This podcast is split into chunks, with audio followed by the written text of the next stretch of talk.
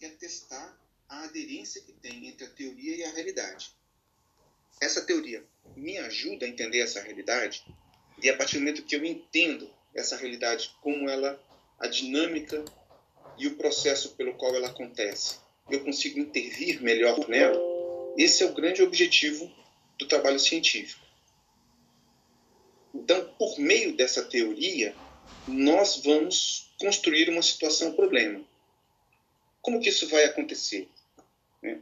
A teoria vai te apontar, no primeiro momento, para um tema. Ela vai te dizer o que você deve olhar nessa realidade. A partir da teoria, ela não só vai te dizer o tema, como ela vai te dizer como que o objeto que está contido nesse tema, que características ele possui. Quando você pensa nas características, ela vai te dar o que nessa abordagem vão ser chamadas de variáveis. As variáveis, elas têm uma definição conceitual e uma definição operacional. A definição conceitual é o que é, e a definição operacional é como medir essa variável? Como que eu posso medi-la?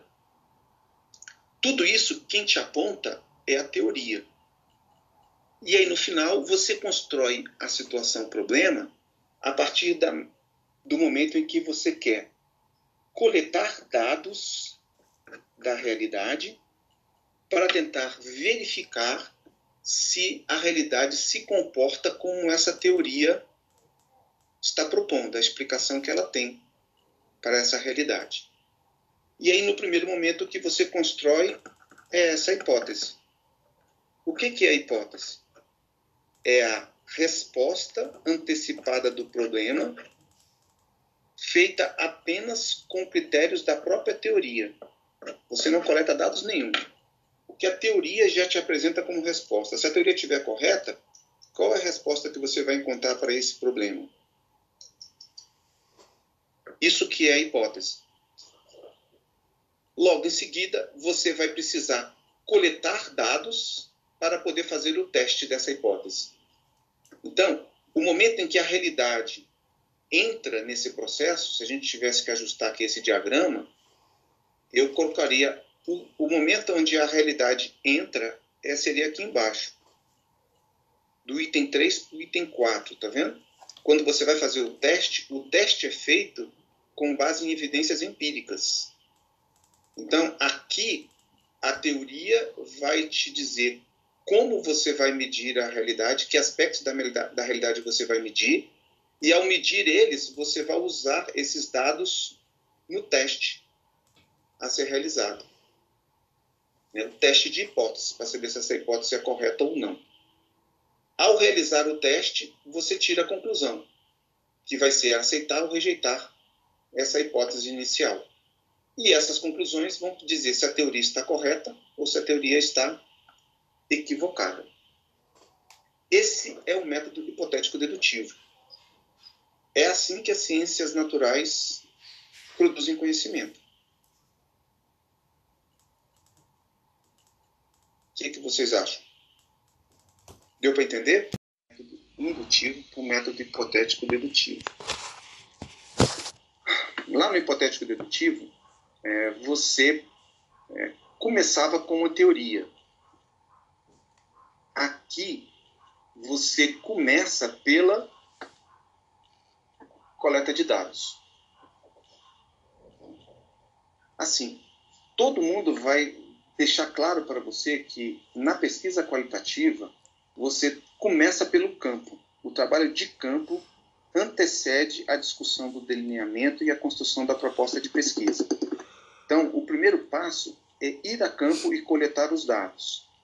Então, é bem semelhante realmente à postura é, etnográfica, aonde realmente o antropólogo vai a campo, vai na realidade, conviver com aquela outra cultura. E ele né, não tem uma teoria que explique aquela situação. Ele vai a partir do momento que ele convive, aos poucos, entender e se apropriar daquela realidade.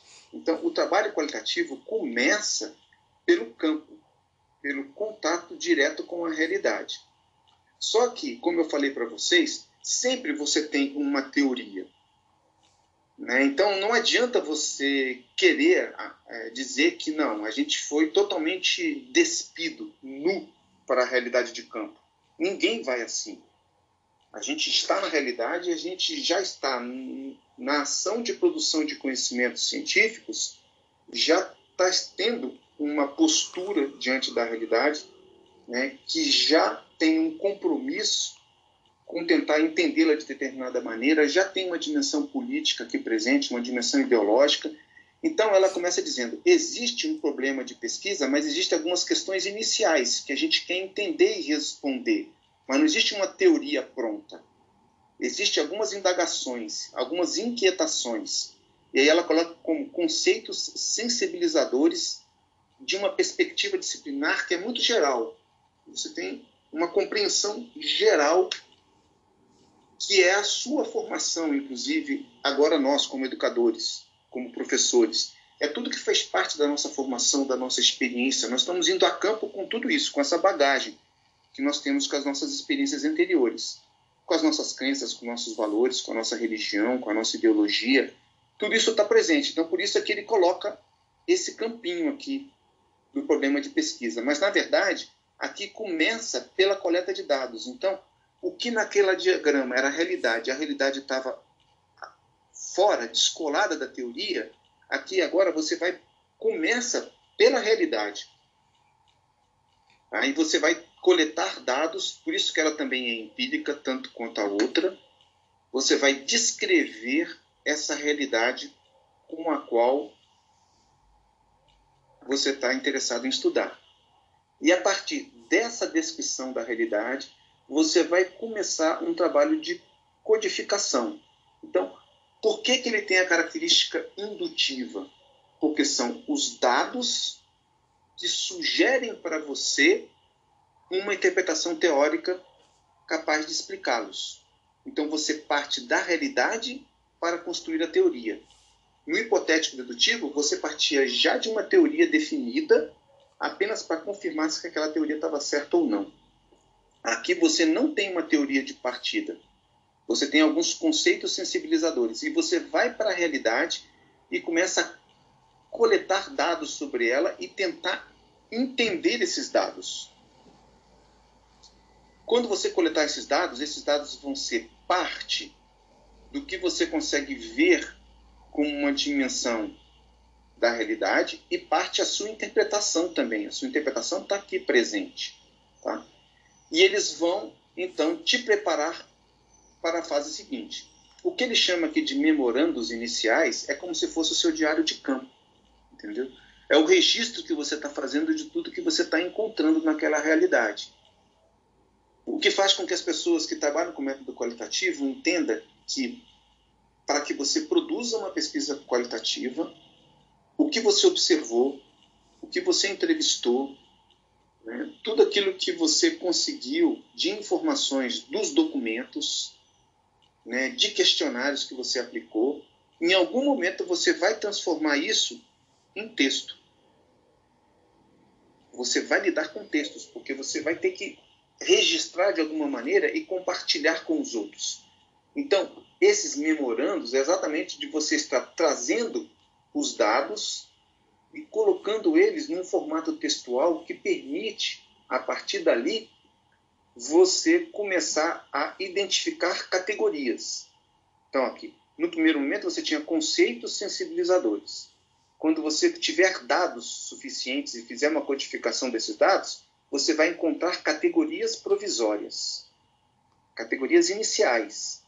Depois que você encontrou essas categorias, você vai conseguir fazer agora uma nova investida no campo, agora para tentar entender essas categorias provisórias. E aí você vai fazer uma codificação focalizada nessas categorias que você conseguiu identificar.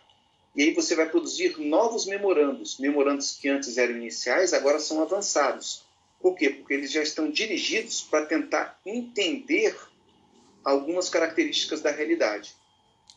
E aí, quando você vai fazer esse processo, você vai definir uma amostragem desses elementos teóricos que você está tentando evidenciar.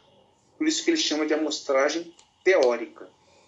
A amostragem teórica é quantas evidências eu consegui coletar dessas categorias conceituais que eu estou construindo como interpretação teórica da realidade, até o ponto onde eu considero elas saturadas e capazes de entender essa realidade. Então, isso é um método indutivo. A teoria está surgindo aqui e vai chegar no final desse processo. Essa coleta de dados inicial, você vê que ela vem aqui e ela volta. Quando você está aqui na amostragem teórica, buscando novos dados específicos para entender essas categorias que você criou, pode ser que aqui nesse processo avançado você descubra outras categorias provisórias que te façam, inclusive, rever esse processo como um todo. Por isso que ele faz esse looping, dizendo que esse caminho não é linear, ele permite retrocessos e avanços que você vai construindo aos poucos. Essa codificação inicial, ó, ela vai voltar lá na frente e tem que se associar com os conceitos teóricos que vão ser construídos posteriormente. Como essa coleta de dados que ela está acontecendo aqui, se quando chegar no final ela ainda foi insuficiente, você sai daqui, volta para cá e começa de novo esse processo. Tá? E aí, desse mecanismo da amostragem teórica, você tem agora a redação de memorandos, que antes eram memorandos avançados, agora são memorandos teóricos. Você integra esses memorandos, esses diários de campo, essas informações e os conceitos, e você tem a redação da sua interpretação teórica no final. Caso necessário, você começa todo esse processo de novo. Esse é o método indutivo e o método, inclusive, da teoria fundamentada nos dados. Por isso que ela é chamada dessa maneira. Dá para entender a diferença de um para o outro?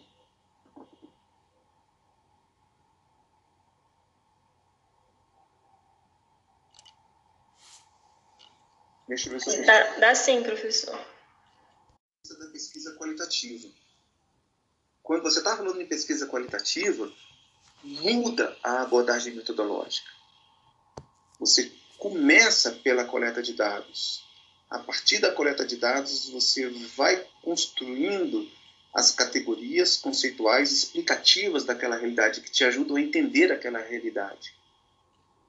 E aí, em seguida, você vai refinando esse processo. E aí você continua, tem que estar em contato com a realidade novamente.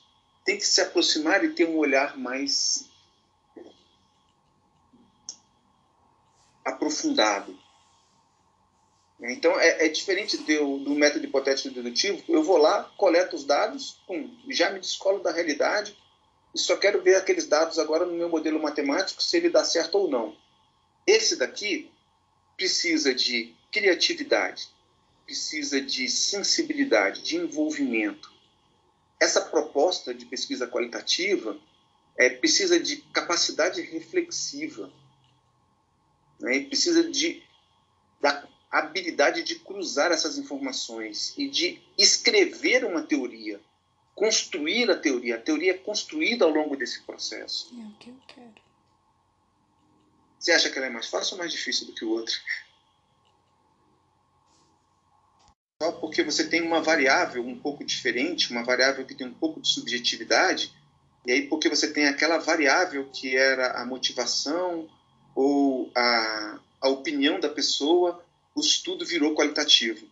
O estudo não vai ser qualitativo por causa de uma característica da variável. Ele vai ser qualitativo a partir do momento que você constrói essa estratégia metodológica.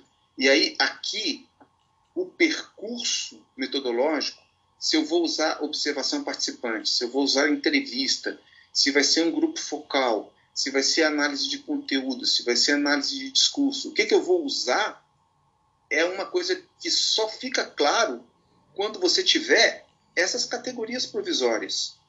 Porque, de acordo com a categoria provisória, ela vai sugerir a estratégia metodológica mais adequada para você obter mais informações sobre ela. E aí não tem como eu antecipar os métodos de uma pesquisa qualitativa, dizer no início eu vou usar tal e tal e tal método. Então você não entendeu o que é pesquisa qualitativa, porque não tem como antecipar os métodos. Você ainda nem sabe qual é o objeto. Você vai entrar no campo, o objeto vai se apresentar para você. Nesse processo de análise, você vai refinar ele. ele a partir do momento que ele aparece, você tem como agora sugerir algumas estratégias metodológicas para tentar captar e entender aquela realidade, informações sobre elas, e a partir do momento que essas informações vão chegando, que você vai construindo, você vai aprofundando aqueles recursos metodológicos ou buscando outros e a construção vai se dando. É um processo dinâmico.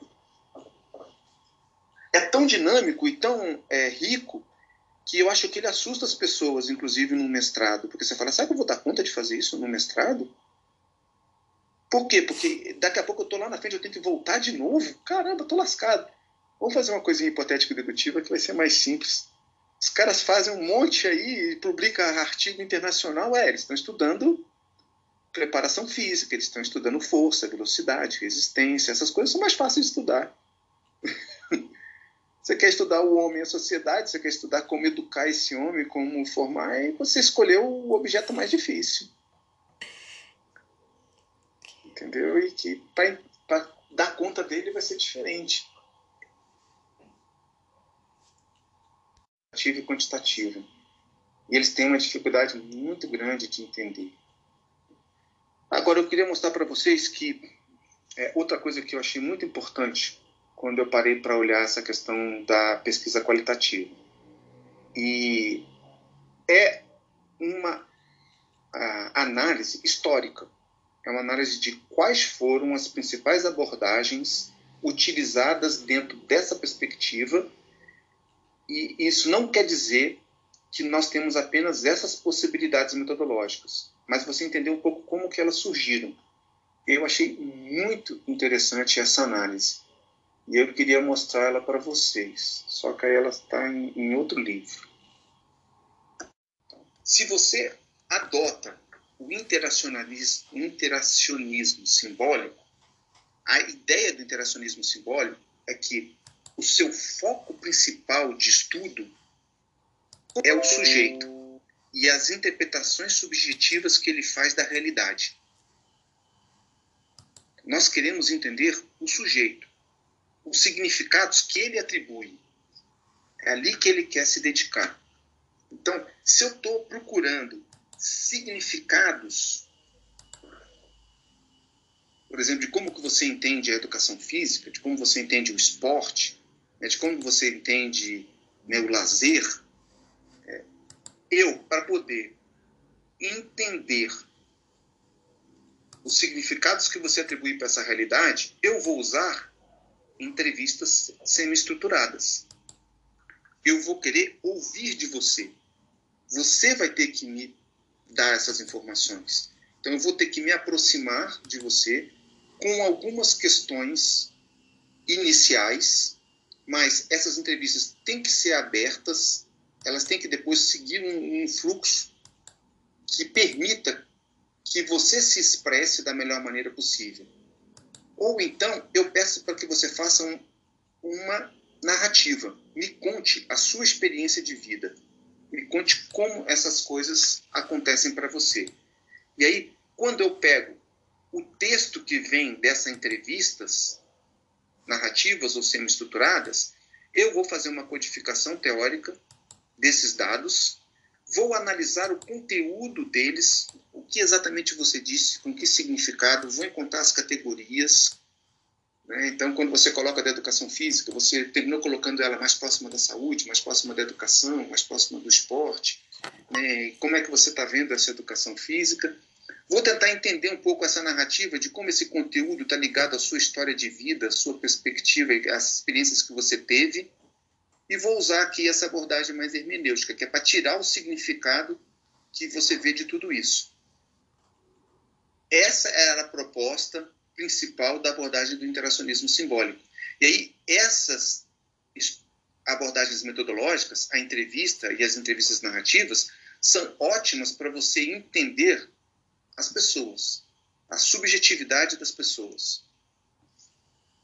No entanto, quando você muda de abordagem, quando você pega a etnometodologia e o construtivismo, eles não estão mais preocupados com os significados que cada pessoa tem e atribui à realidade. Eles estão muito mais interessados nas interações sociais. Então, eles dão um pequeno salto um salto do sujeito para um sujeito dentro de um contexto social. Não apenas o que o sujeito pensa e a interpretação dele, mas esse sujeito em interação com outros sujeitos e também esse sujeito recebendo as influências do contexto onde ele está inserido. Você está vendo que é um outro objeto de estudo? Para entender esse outro objeto de estudo, que não era apenas o sujeito, mas o sujeito num contexto, o contexto agindo sobre ele, eu não posso fazer entrevistas com as pessoas. Eu já faço um grupo focal. O grupo focal já coloca as pessoas juntas, dialogando entre elas. Isso reproduz a interação que elas têm no espaço social. O ideal seria talvez até nem ter o um grupo focal, seria você ver essas pessoas na realidade interagindo socialmente, na prática, né? Mas se você é, quer ouvi-las e entender a relação que existe entre elas, você entrevistar cada uma separadamente não faz muito sentido para quem está tentando entender interações sociais. Então você traz elas nessa dinâmica metodológica, onde a interação social faz parte da estratégia de coleta de dados. Por isso, grupos focais. Ou então a etnografia. Eu vou para onde aquelas relações sociais acontecem e vivo aquelas relações sociais junto com elas, para estar presente ali e entendendo tudo o que acontece. Agora eu preciso de uma observação participante. Por quê? A perspectiva subjetiva não adianta, eu posso observar o tempo inteiro, só se eu ficar observando e ouvindo o que as pessoas dizem. Mas a interpretação subjetiva, eu preciso, porque está dentro da da caixa preta da pessoa. Ela precisa me dizer o que, que ela pensa. Se ela não relatar, eu nunca vou ter acesso, eu não consigo observar qual é o significado que a pessoa está interpretando para a realidade. Mas quando eu estou querendo entender interações sociais, a observação participante é chave. E aí você começa a ver por que, que você tem outra estratégia metodológica, porque era para entender outro objeto de estudo, interações sociais. E aí é, é possível gravar essas interações, inclusive, para que várias pessoas possam olhar e interpretar de diferentes maneiras. E é também possível olhar para documentos e ver como esses documentos podem registrar um pouco isso. Documento aqui pode ser fotografia, né, pode ser um romance. Documentos são é, materiais que já trazem um pouco isso presente. Então você viu que por essa mudança de você estar tá querendo analisar a subjetividade e o significado da pessoa, você tem uma estratégia metodológica. Quando você quer analisar essa pessoa, mas nem interação social com outras, você tem que ter outras estratégias metodológicas para captar essa característica do seu objeto de estudo. E aí eu começo a entender uma coisa, por exemplo, que todo mundo fala, parece que é sinônimo análise de conteúdo, análise de discurso. análise de conteúdo é quando eu quero entender o discurso específico daquela pessoa e entender o significado que ela está atribuindo para a realidade. Mas quando eu quero entender a interação social que ela tem, eu quero entender o que ela está falando, para quem ela está falando, em que contexto que esse discurso está sendo feito, em que contexto histórico, político, e aí eu preciso ter uma análise do discurso, e não apenas do que ela disse, do conteúdo do que ela disse. Eu preciso ver essa fala em que contexto social ela está presente. E aí não é só uma análise de conteúdo, é uma análise de discurso. Quando eu vi isso, eu falei: caramba, eu nunca tinha entendido essa diferença entre análise de conteúdo e análise de discurso. Fantástico. Aí entra a questão de gênero, entra a questão, entra tudo. Por quê? Porque o gênero já é um marcador social que vai fazer com que as pessoas entendam diferente a maneira como você está se colocando. E aí não tem como desconectar disso. E até os estudos feministas vêm um pouco nessa esteira. E aí, para que, que se aplica tudo isso? Se aplica aí, ó, na análise das políticas públicas, na análise dos estudos multiculturais. E você quer entender um pouco essa realidade. A terceira abordagem eu não gosto muito de você colocar tanto a psicanálise como o estruturalismo genético, mas o que está por trás aqui? O que está por trás é esse conceito aqui, ó, de estruturas. Essa análise agora hermenêutica, o que ela vai ter de diferença para as outras é que ela acredita que existe aqui um pano de fundo cultural que influencia de maneira decisiva essas interações sociais e esses indivíduos. E aí ele quer ir além das interações sociais que você está vendo, buscando a ancoragem dessas relações sociais em aspectos que são da cultura e que você já trazia eles com você antes de fazer aquelas escolhas que você fez. E aí por isso que ele está indo atrás das estruturas subjacentes. Ele vai colocar a psicanálise, ele vai pensar no inconsciente, que é uma estrutura também muito geral. Mas aqui todo mundo que acredita que tem um forte elemento de uma estrutura de valores socioculturais, que eles são objetivos, porque estão dados pela própria história, pelo contexto sociopolítico onde você está inserido, e eles são determinantes, e você precisa entender como que eles se conectam com todo esse sujeito e as interações sociais que ele vive hoje, essa postura não vai se contentar com o que as outras duas fizeram e vai atrás desses elementos chaves, esses elementos estruturais.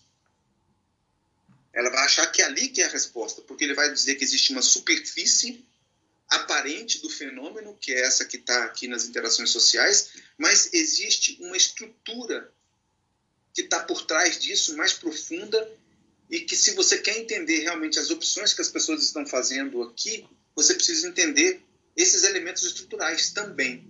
E talvez eles sejam até os elementos chaves. Eles vão ver eles até com um caráter de objetividade maior do que os dois anteriores. Quando eu comecei a entender essas três perspectivas gerais e como cada um desses métodos ajudam a entender melhor esse objeto de estudo, eu comecei a ver que dentro da própria pesquisa qualitativa você não tem uma única interpretação, você tem várias possibilidades de interpretação. E é muito importante que a gente saiba exatamente o que a gente está querendo agora. Por isso que esse que é o momento chave. Né? Qual que é o foco principal do seu estudo? É o sujeito, são as interações sociais, são as estruturas culturais, e dessas grandes arcabouços você já consegue começar uma discussão do caminho metodológico talvez a ser seguido. Porque já mostra para onde que você está olhando. Então você está vendo? É, a gente não vai totalmente despido para o campo.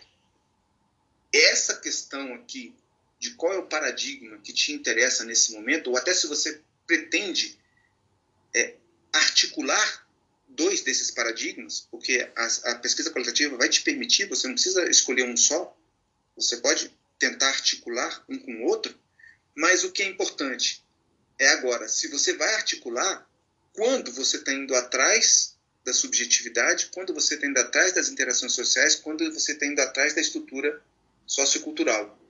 Por que mecanismos e como que você está dando conta de construir essa teoria interpretativa? Você precisa saber exatamente para onde você está indo. Você não pode ir num, num caminho às escuras, tateando no escuro. Você tem que ter escolhido um percurso que você quer seguir. E aí você pode combinar mais do que um, um, uma dessas possibilidades. E aí, na conversa, a gente tem que peneirar isso.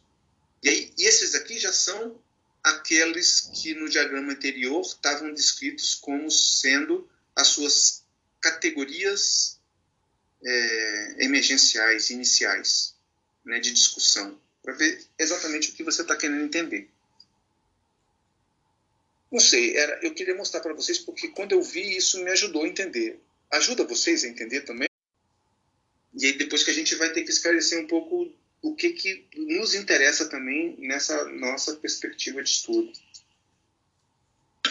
Ameaças para a validade interna de um estudo quantitativo.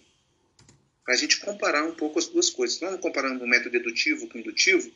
Então vamos comparar validade para a pesquisa experimental e validade para a pesquisa qualitativa vocês entenderem um pouco a diferença que tem entre as duas abordagens, tá? Esse é o convite que eu tenho para vocês. Pesquisa qualitativa. A validade da pesquisa, ela está na dependência direta de um envolvimento intensivo e de longo prazo com o campo. Essa é uma característica singular da pesquisa qualitativa. Então, assim, não tem como fazer pesquisa qualitativa indo lá fazendo algumas entrevistas, aplicando alguns questionários, voltando e agora eu vou fazer um estudo qualitativo desse material. Isso não é pesquisa qualitativa. A pesquisa qualitativa implica esse envolvimento intensivo e de longo prazo com o campo.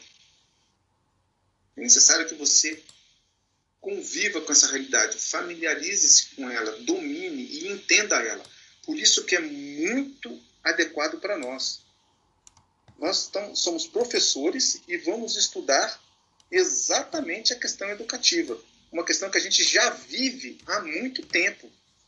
Pois não, Carol? Você fala dessa, desse envolvimento é, intensivo a longo prazo, não significa que seja algo daqui para frente, né? Você tinha citado que essa, é essa, toda a nossa vivência, ela pode ser considerada é, esse campo e esse longo prazo, ou é daqui para frente? Eu acho que são as duas coisas, Carol. É, eu acho que realmente, quando você vai discutir um trabalho científico, são dois aspectos chaves que você tem que levar em consideração. Primeiro é a sua bagagem teórica, né, o conjunto de informações que você tem sobre a teoria que existe naquele campo de estudos. E o outro é a familiaridade e a proximidade que você tem com a realidade. São os dois aspectos chaves. Então, esse da familiaridade é, Lógico que no nosso caso já conta toda essa experiência anterior, toda a nossa trajetória docente. Ela já nos dá esse envolvimento de campo intensivo a longo prazo. Então nós já temos propriedade, já entendemos muitas coisas que pessoas que não estão vivendo essa realidade, ainda mais da escola pública, né, vai, não teria, ter, levaria um tempo grande para ele poder se apropriar delas. E nós já temos. Agora, também significa que agora você vai fazer a sua pesquisa, é, é o que eu estou dizendo. Agora, na sua pesquisa, também você tem que pensar que a construção da teoria não era só pela familiaridade com o campo, ela pela produção de evidências, descrição daquela realidade, para o refinamento das categorias e checando aquelas com uma nova vivência de campo. Então, é lógico que a gente vai poder, inclusive, dar conta disso no mestrado, porque nós já temos isso. Se fosse alguém que não conhecia nada de educação, eu ia falar para você, desiste. Mas mesmo assim, agora, para intensivo de longo prazo, essa seria a outra pergunta, né? O livro diz que um envolvimento que pode ir de seis semanas a três anos. E é possível qualquer escala de tempo ao longo desse processo. Então eu digo para você, para a gente poder ter algo que seja manejável, algo que seja faça sentido, é, pense num trimestre, é, trimestre ou bimestre na Secretaria de Educação? Bimestre. É, Tri? Na, no, bi, bimestre. Bimestre. É, no EJA não, né? No EJA, acho que a Bia pode falar melhor, eu acho que é diferente, eu acho que é semestral, não tenho certeza. Bom. É, eu acho que a gente tem que pensar assim, pense numa unidade de prazo que faça sentido até dentro da escola, entendeu? Que tenha um sentido na própria maneira como o tempo transcorre para dar conta dos componentes curriculares dentro da escola. Isso seria uma ideia de um, um envolvimento intensivo de longo prazo. Mas entendeu só o conceito que está aqui, aí depois argumentar se você defende que esse tempo era suficiente ou não, ele era longo ou não, o que ele te permitiu ver e, e com isso você deu conta de esgotar as questões que você queria, é uma discussão que você constrói ao longo da pesquisa, entendeu? E aí que você vê se você precisa voltar a campo ou não. Eu já vou dar conta com isso que eu tenho aqui, já é mais do que suficiente para essa análise nesse momento. E depois eu posso fazer outras. E aí, umas coisas que vai ser mais importante na pesquisa é exatamente isso: a gente entender que nós estamos fazendo é um estudo para discutir uma questão, um problema de pesquisa. E, na verdade, a gente só vai dar conta de amadurecer a posição que a gente tem diante da realidade com uma postura contínua de estudo, com aproximações sucessivas que a gente vai fazendo por novas tentativas. Então, não há como, num estudo, dar conta de tudo. Então, assim, a gente tem que ter um pouco essa capacidade de delimitar uma discussão, dar conta dela e entender que depois você pode começar logo em seguida um segundo estudo sobre outra característica e aumentando novos aspectos, trazendo uma complexidade maior. E é esse o caminho. A, a expectativa nossa é que vocês, com o mestrado profissional, se tornem pesquisadores. Professores e pesquisadores. E que vocês vão pesquisar agora continuamente, não é que vocês façam uma dissertação, um produto.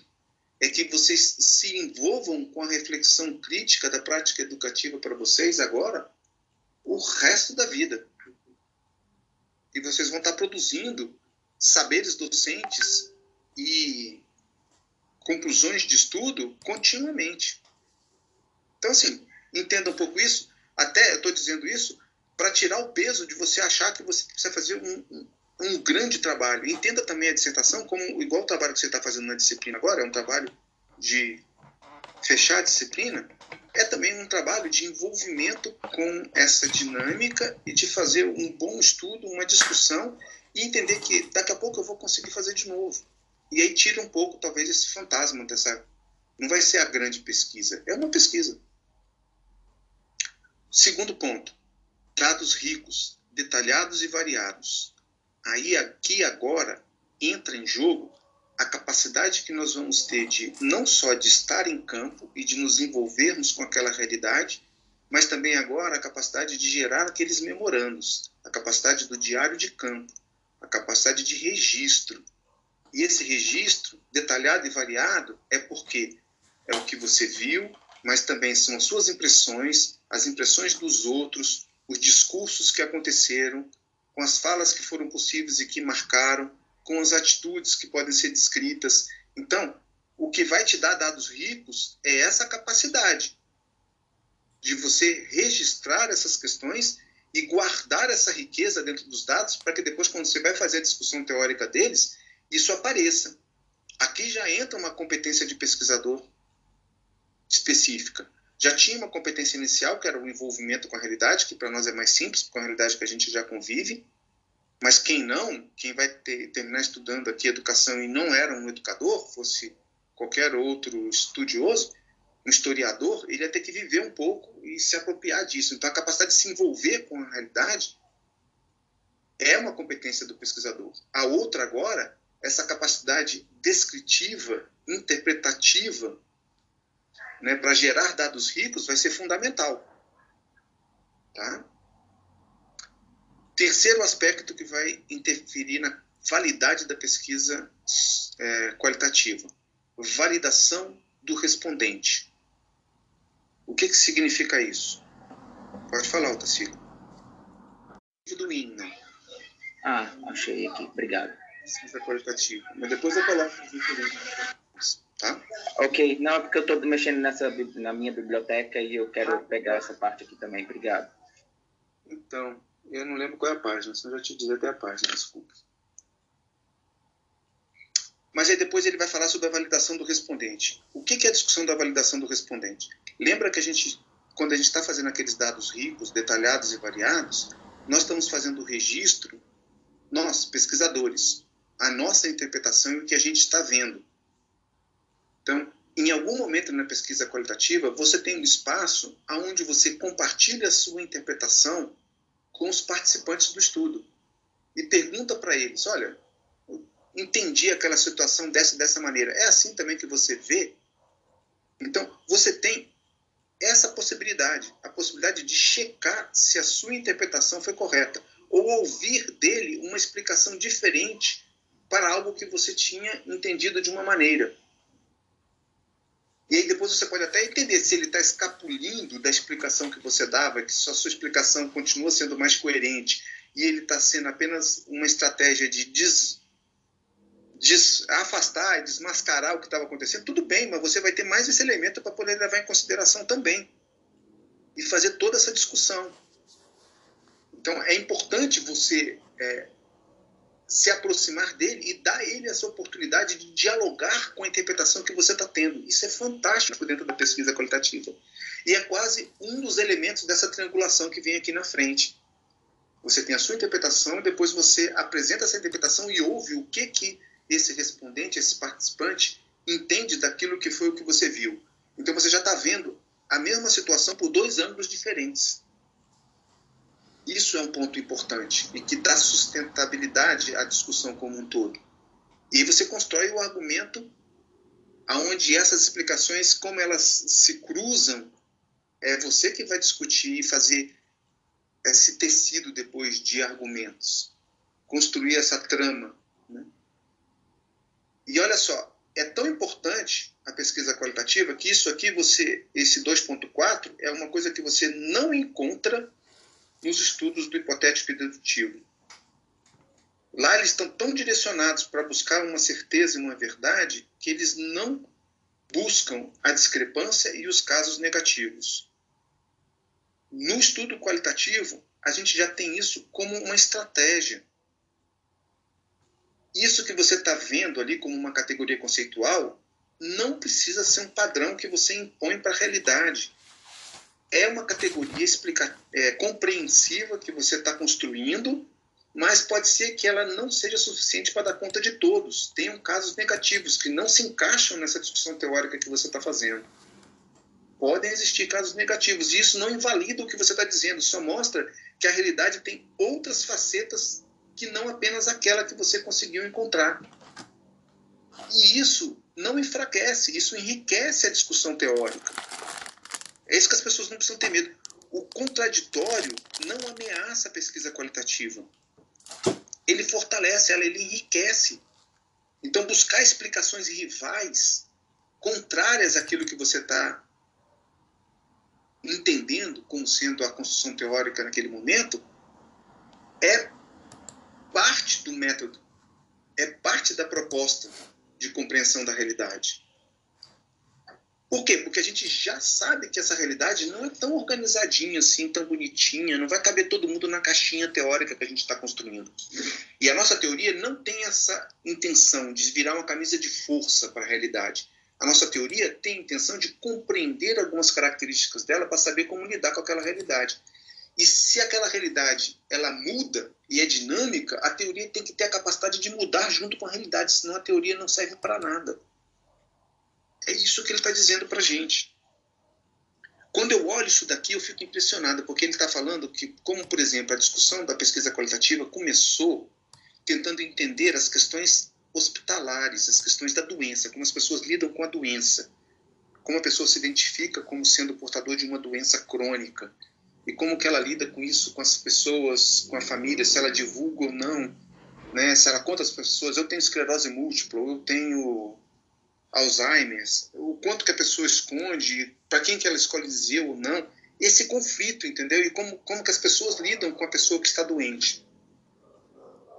E aí, nesse contexto, tem a discussão, por exemplo, da morte, quando a morte acontece. Então, como se lida com a morte. Então, boa parte dos primeiros estudos iniciais da, da abordagem qualitativa eram ligados na saúde discutindo essas questões.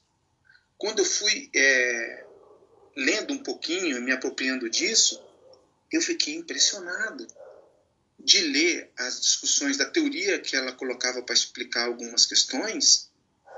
E aí é isso que me mostra a validade da pesquisa qualitativa, porque ele terminou mostrando, por exemplo, como que é, em alguns casos havia um afastamento sem muito sentido né, entre as pessoas da família e uma dificuldade de contato e como isso tinha um peso nas relações e um peso do significado que as pessoas davam para esse distanciamento. E é engraçado, você está lendo, esse é até um conceito que eles usam de.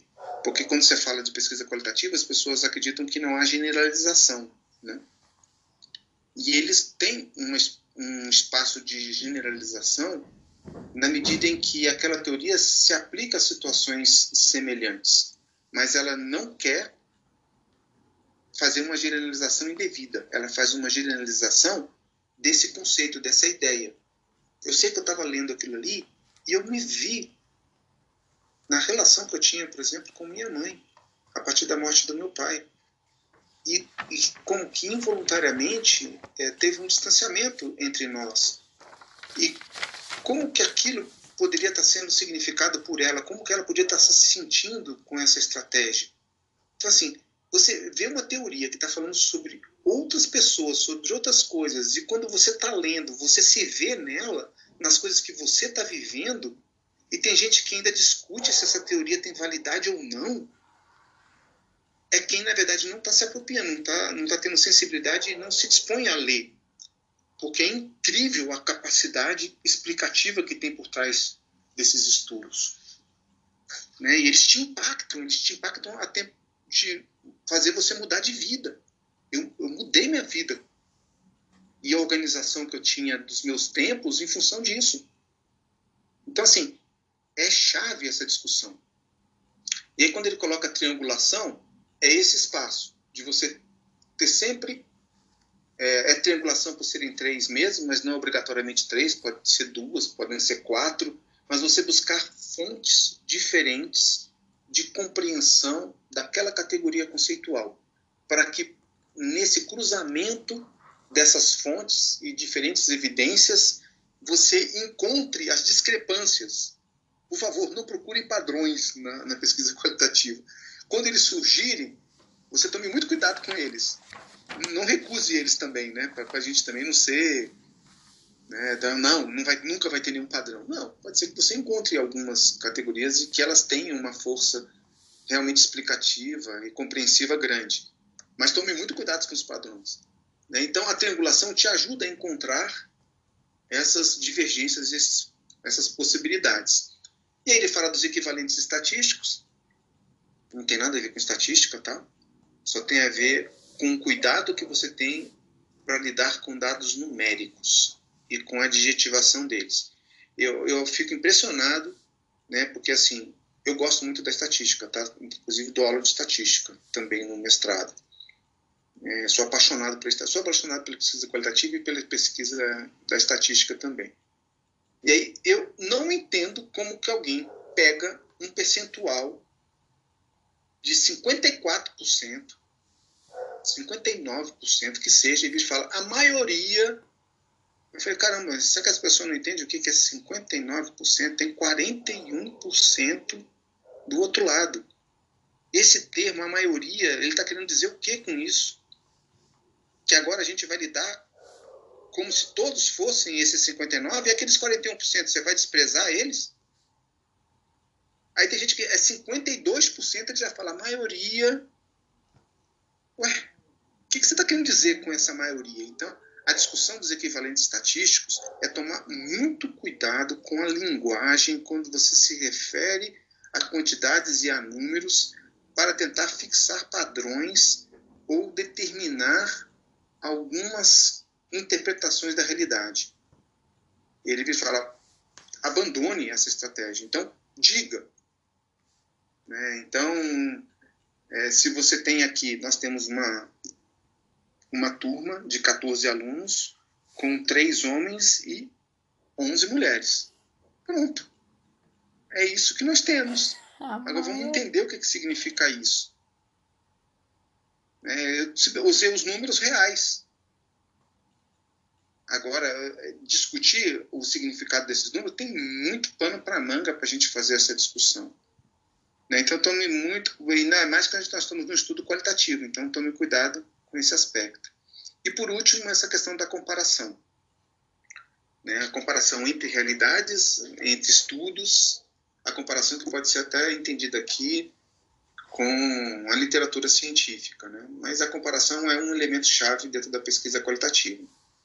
Então, aí, sete elementos de validade da pesquisa que são, na verdade, um exercício metodológico dos pesquisadores que eles têm que é, entender a importância de cada um desses aspectos e trazê-los para dentro do seu estudo.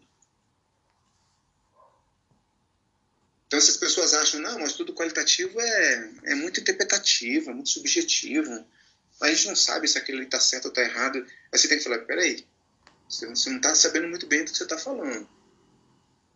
Existe uma preocupação muito grande e, e, e, isso aqui não é achismo, não é o que eu acho, não é o que eu estou vendo. É um estudo construído em base de evidências científicas e evidências que eu procuro diferentes fontes de interpretação, eu procuro casos negativos e discrepantes, eu faço a validação do que eu estou vendo com os participantes do estudo, eu tenho a preocupação de olhar diversos ângulos dessa questão, eu comparo com literatura científica, eu tomo cuidado com a maneira como eu escrevo e relato tudo o que está acontecendo. Então, quem está falando isso não sabe o que está falando. Tá? Isso é importante aí se alguém vier te discutir, você tem que mostrar esses elementos aqui da pesquisa qualitativa. Não vou dar uma olhadinha nesses outros aqui, não. Vou deixar eles para a gente conversar, talvez em outro momento, quando vocês quiserem. Eu queria mostrar como que é a discussão da validade na pesquisa experimental quantitativa. Porque eu quero que vocês façam uma comparação igual a gente fez no método indutivo com dedutivo, Vamos dar uma olhadinha aqui. E aí, para isso, a gente tem o Campbell. Você que já leu o livro de Campbell, recomendo fortemente. De elementos experimentais e quadros experimentais de pesquisa. É um clássico na psicologia e na educação. E ele aqui está no livro do Thomas e Nelson. O Thomas e Nelson copiou o Campbell. Mas não tem problema. Está ótimo aqui para gente.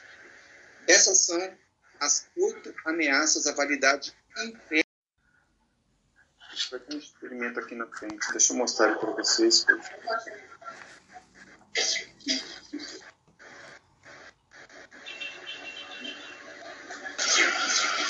Fablinho, acho que seu microfone está ligado. Desculpa, mas aqui tá sem barulho. Aqui faz um chiadinho engraçado, né? Delineamento experimental verdadeiro.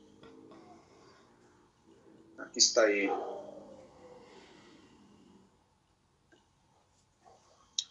Esse daqui é um estudo experimental.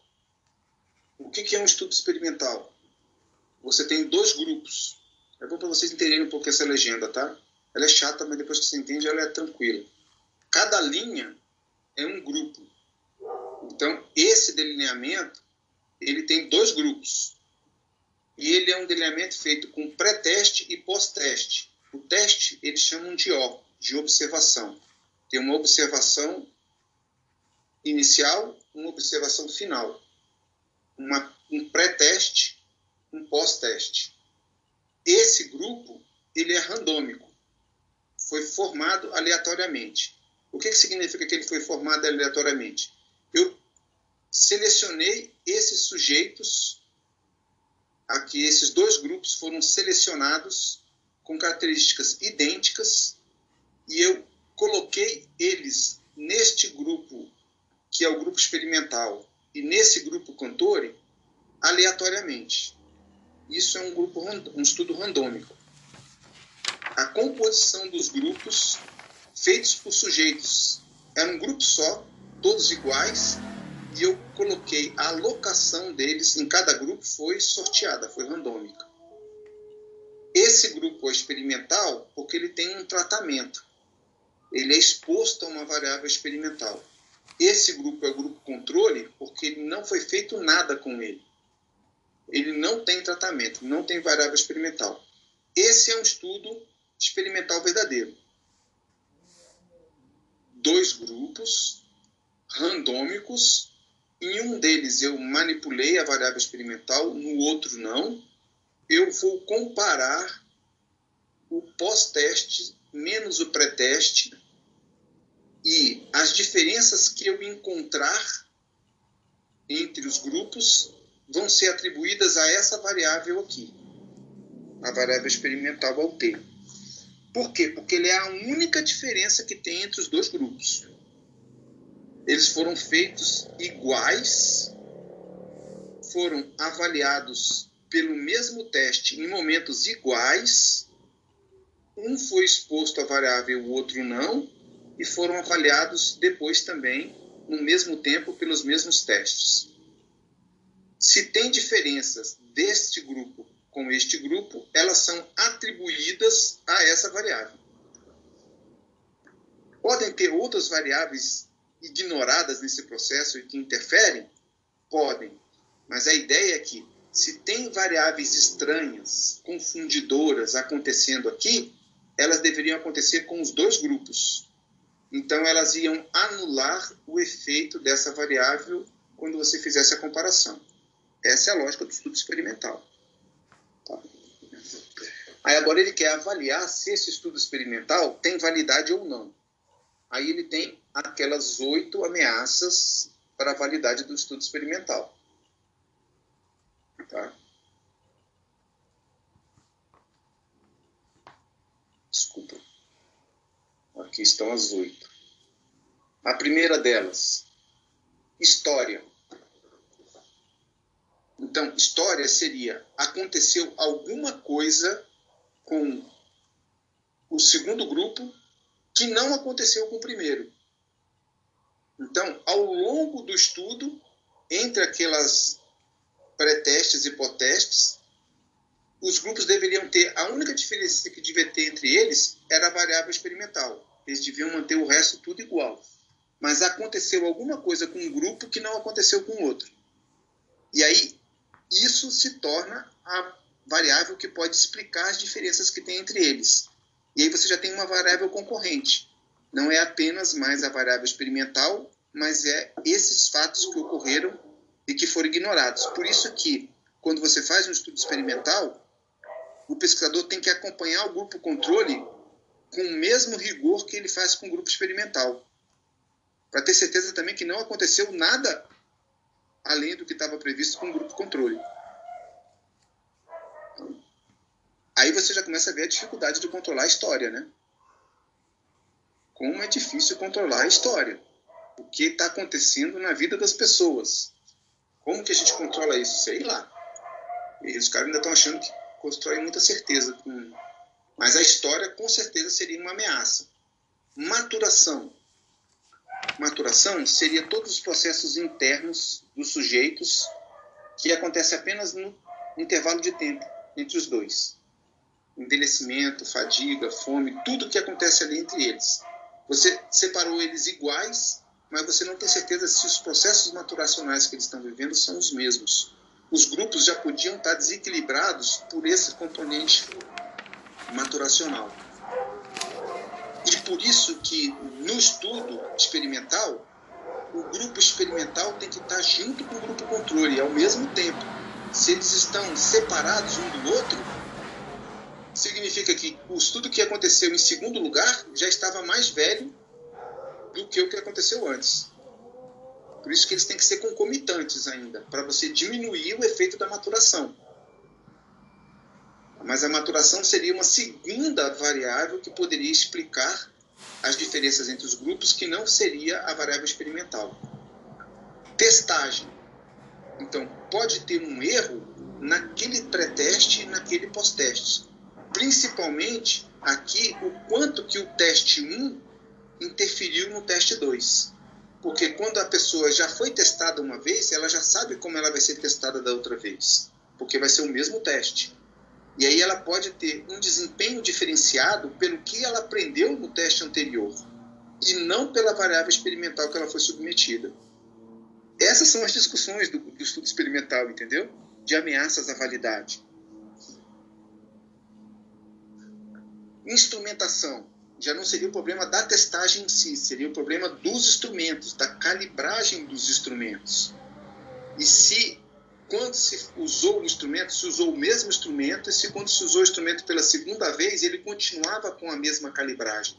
Se não, o erro ou as diferenças que estão aparecendo não são atribuídas à variável experimental, e sim à calibragem dos instrumentos. A regressão estatística é uma outra ameaça quando você compõe aqueles grupos com valores extremos. Os grupos podem ser iguais, mas se você pegou grupos que eram é, alunos que tinham um rendimento ruim ou alunos que são destaque, né, o que ele está querendo dizer é Se você pegou alguém que tem um valor muito baixo da variável ou um valor muito alto, na medida seguinte, a estatística mostra que quem tinha um valor muito baixo vai, vai apresentar um valor um pouco maior e quem tinha um valor muito alto vai apresentar um valor um pouco menor. Eles vão ter uma regressão à média.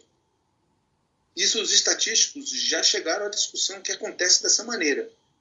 Então, se você está estudando alguém que tem um score extremo, você tem que ser mais rigoroso com as diferenças que vão aparecer. Você não pode aceitar pequenas diferenças dizendo, olha, minha variável experimental deu certo. Não, porque aquela pequena diferença pode ser apenas uma regressão estatística. Além disso, você pode ter essa tendência na seleção. Então, você compôs dois grupos, acha que os grupos são idênticos, mede os grupos no início, mas sem ter noção na seleção e composição dos grupos existiam algumas tendências que foram ignoradas. Como também essa tendência da seleção tem a tendência na própria amostragem, isso, na própria testagem. Por isso você faz o estudo cego, quando o avaliador não sabe de que grupo é o sujeito, exatamente para isso não afetar na testagem. Mortalidade experimental, que é quando você perde sujeitos ao longo da pesquisa, então, os grupos que eram randômicos, se você perdeu sujeitos ao longo da pesquisa, eles deixam de ser randômicos, porque agora você precisa completar ou lidar com um grupo diferenciado, que tem um número menor, e a interação desses dois últimos. Essas são oito ameaças para a validade de um experimento. Compara essas oito ameaças à validade do experimento com as sete que a gente considerou do estudo qualitativo.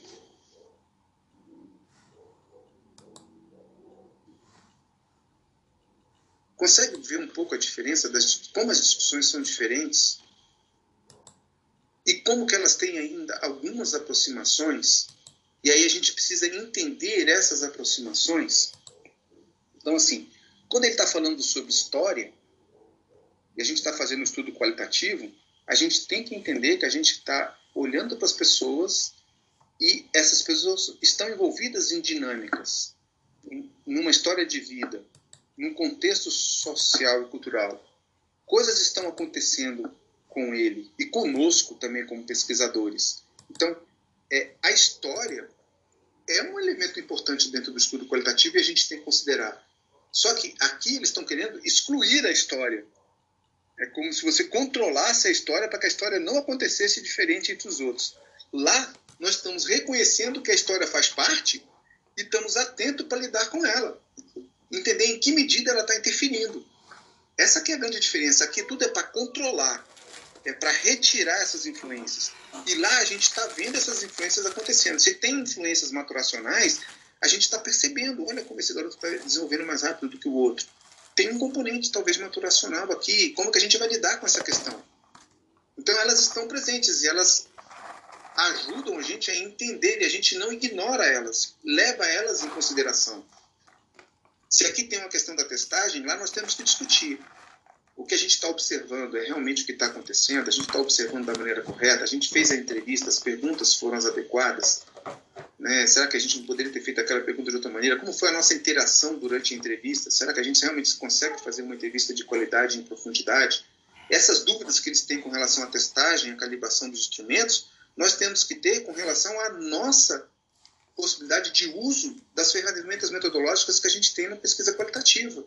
E a gente tem que se questionar a todo momento: será que era essa mesma pergunta que eu devia ter feito nessa ordem? E é tudo uma discussão semelhante, só que eles estão tentando controlar tudo e a gente está tentando entender e perceber como essas coisas acontecem. Viu que no fundo eles estão aqui lidando com as evidências e tentando estabelecer um controle para poder ter precisão nas conclusões que eles tiram. Nós lá estamos lidando com evidências não temos as mesmas preocupações de controle, mas temos que ter a mesma atenção para coisas que são um pouco semelhantes. É um momento que nos aproxima, é um momento que nos faz ciência igual a eles, entendeu? E talvez eu acredito que a maneira como a gente escolhe para lidar com essas questões é mais transparente é mais sincera e mais eficiente do que a deles. Pois não, Henrique? Eu queria deixar um exemplo é, prático, Alexandre, de, de, desse exemplo que você deu, que é, por exemplo, se o, o quem está sendo entrevistado, né, se ele se sentir à vontade, inclusive, para poder dar a resposta que ele gostaria. Que eu acho que é algo bem pertinente para esse momento aí, desse controle que a gente faz. Né? Porque, às vezes, dependendo do formato que você escolhe para ele lhe dar um, um feedback, né, uma resposta, uma análise do que, ele, do que ele vê na situação, talvez, por exemplo, ele me diria algo pela minha proximidade, pelo meu envolvimento com ele, que se fosse um outro pesquisador que não tivesse o mesmo envolvimento, ele não daria a mesma re resposta, porque ele não se sentiria à vontade para falar e expor aquilo. Excelente exemplo. É, te diria até um pouco mais. É, naquelas três abordagens que a gente viu da pesquisa qualitativa, aquela primeira do interacionismo simbólico, por que, que ela propôs uma entrevista semi-estruturada? Porque ela acredita que a pessoa nunca vai compartilhar com você o que ela pensa respondendo uma pergunta sua. Você só vai conseguir saber isso se você conviver com ela e aí na convivência ela vai dizer aquelas coisas quando ela quiser explicar para você por que, que ela está vendo daquele jeito. E nessas dinâmicas conversacionais é que você vai encontrar os dados que você precisa. Porque toda vez que você colocar ela numa estratégia de entrevista, onde ela tem que responder e ela, você já virou pesquisador, você não é apenas alguém com quem ela está querendo interagir, a resposta dela talvez já seja modificada pela desejabilidade social. Ela já vai tentar responder o que ela acha que você quer ouvir do que ela vai dizer. Ela nunca vai conseguir se afastar tanto dessa posição a ponto de ser realmente sincera.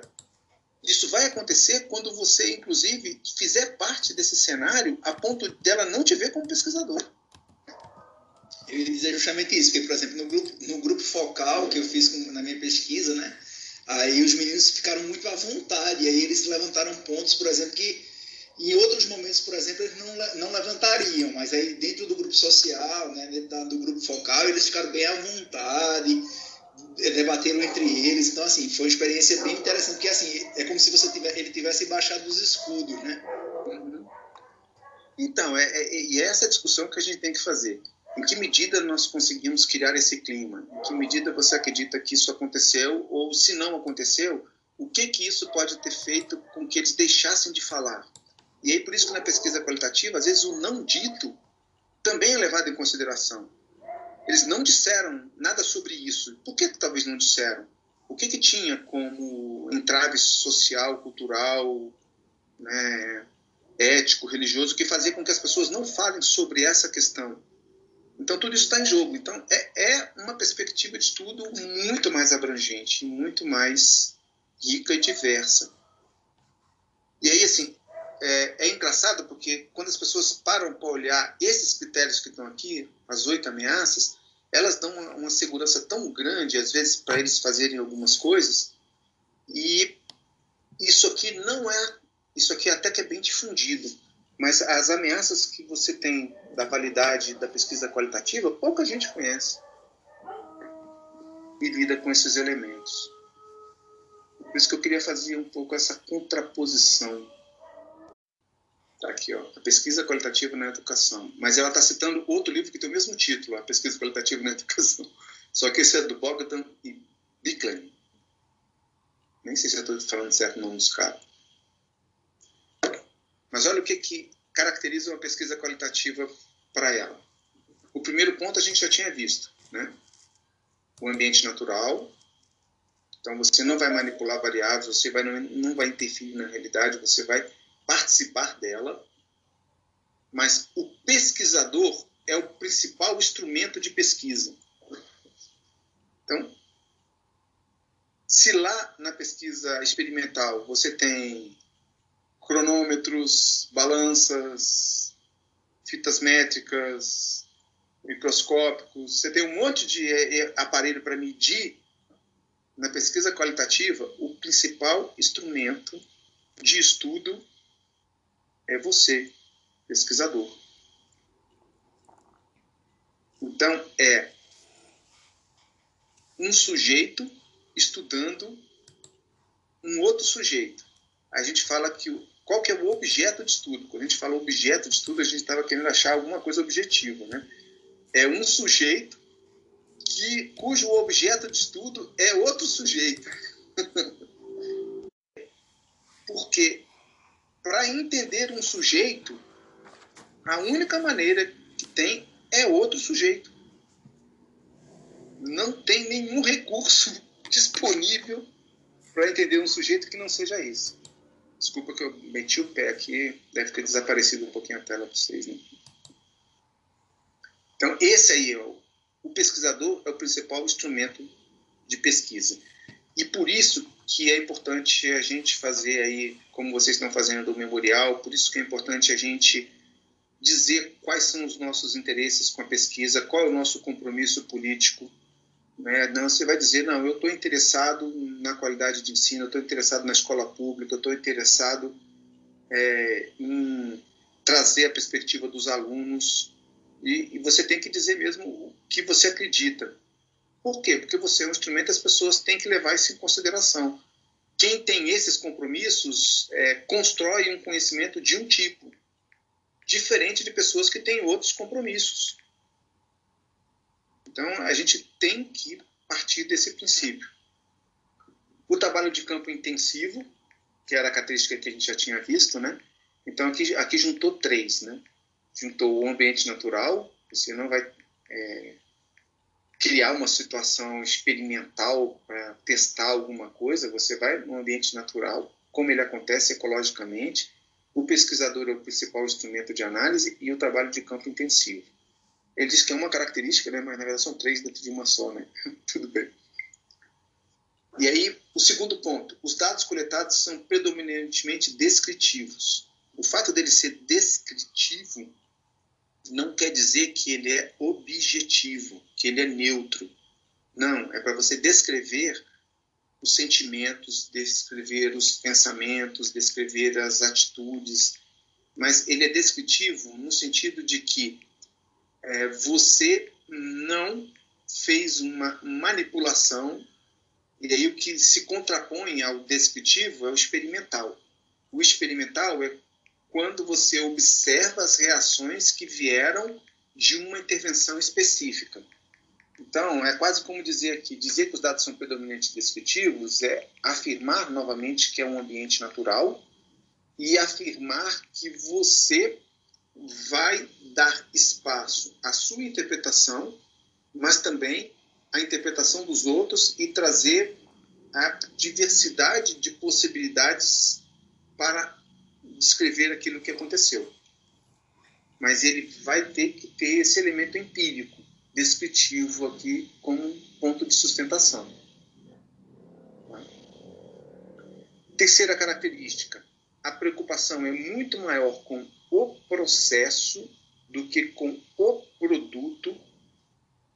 Significa que, ao fazer a discussão das categorias conceituais para construir uma teoria, eu não estou tão preocupado se aquela teoria dá conta de compreender tudo, explicar e determinar o que vai acontecer, mas eu estou querendo compartilhar com as pessoas o caminho metodológico, as discussões e reflexões que eu tive no processo de construir aquela teoria. E talvez não é a teoria explicativa que eu tenho no final o mais importante, mas o processo de construção dela que deve ser levado em consideração. Porque diante de uma realidade similar, eu não quero que a pessoa parta do princípio que aquela teoria deve ser utilizada. Eu quero que ele construa uma nova teoria que dê conta daquela realidade também. Então, é tudo processual. Nada impede de que você já use. Se você tem uma explicação, eu trabalho muito com essa discussão da mediação docente. Você tem uma mediação docente para o caso de uma criança, como aconteceu no estudo do Otacílio, né, uma criança autista, e como que você quer trabalhar com ela, no fundo, a reflexão e a discussão que o Otacílio fez chegou a uma proposta de como lidar com o desenvolvimento de habilidades sociais da criança autista, e que era basicamente colocando ela na vivência com um grupo.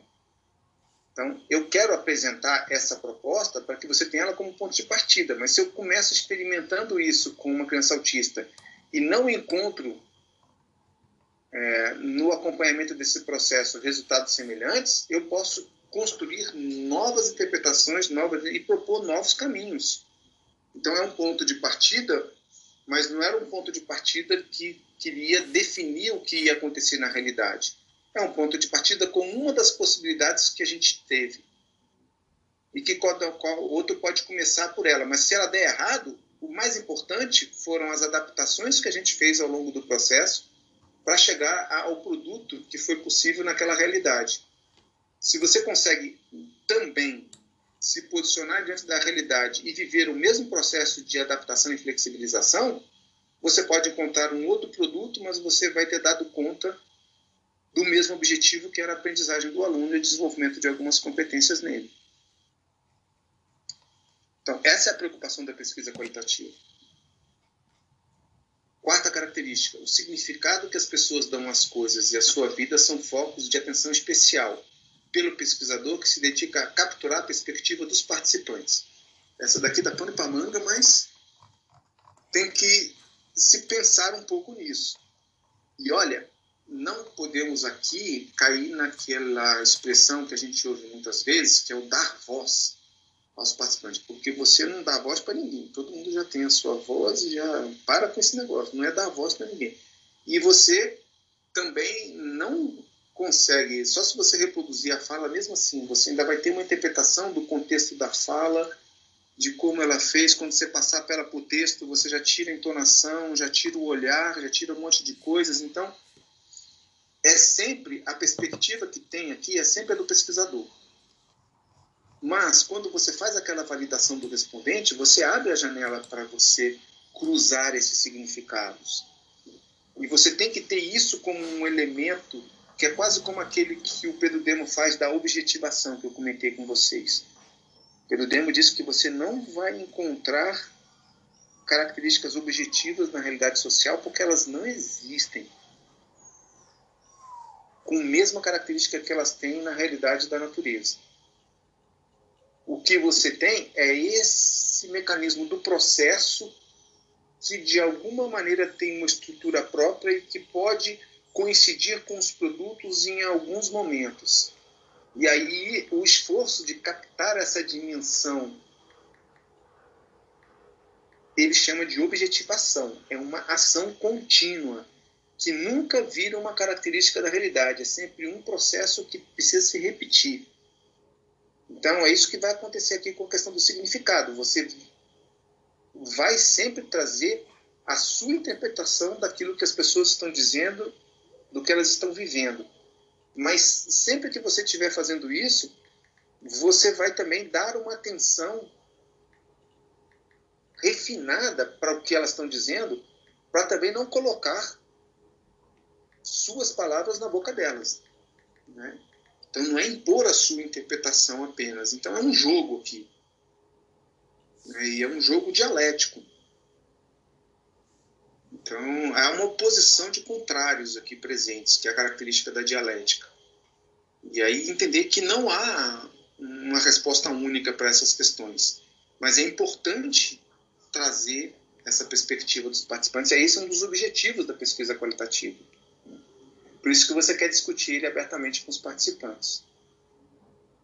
E por último, essa questão da indução que a gente está vendo aqui, né, que eu comentei com vocês desde o início. O processo é indutivo. Então, não me venha com uma teoria que te amarra desde o início e sai só procurando evidências para confirmar as categorias conceituais que você já tinha pré-definidas. Isso não é pesquisa qualitativa, tá? Cuidado para não cair nessa armadilha. E aí ele vai colocar essa questão do método indutivo, ele vai chamar essa atenção aí para esse elemento que ele chama do funil. É, o funil aí é, é um, uma expressão que eu entendo o que ele está querendo dizer, mas eu acho que a gente tem que ter um cuidado muito grande com ele, entendeu? Para não levar uma interpretação equivocada, né? De que você força tudo para entrar naquele buraquinho do funil. Não é isso é a ideia de que você tem uma dimensão abrangente de dados e, da medida que você vai fazendo as categorias, você vai ter que ter uma delimitação para escolher algumas categorias para as quais você vai dar uma atenção especial. E aí, esse momento que inicialmente é mais abrangente, geral, e depois vai se tornando um pouco mais específico, essa delimitação, essa construção dessa amostragem teórica para afinar essa teoria, é o que ele está chamando de funil é um pouco de dirigir o foco da atenção da discussão teórica naquele momento. Mas não é de forçar as coisas para caberem só naquela posição. Eu sempre fico meio cabreiro com, esse, com essa analogia aqui. Mas eu entendo o que ele está querendo dizer. Ele está querendo dizer que há necessidade de uma delimitação em algum momento, porque senão você vai ficar perdido, como eu comentei que as meninas ficaram naquele emaranhado de dados que elas tinham lá sobre a alfabetização, até nesse livro mesmo aqui, da Bruto. Quando eu falo dessas cinco características, vocês já se veem como uma pesquisa qualitativa, entendem elas presentes no estudo que vocês querem fazer?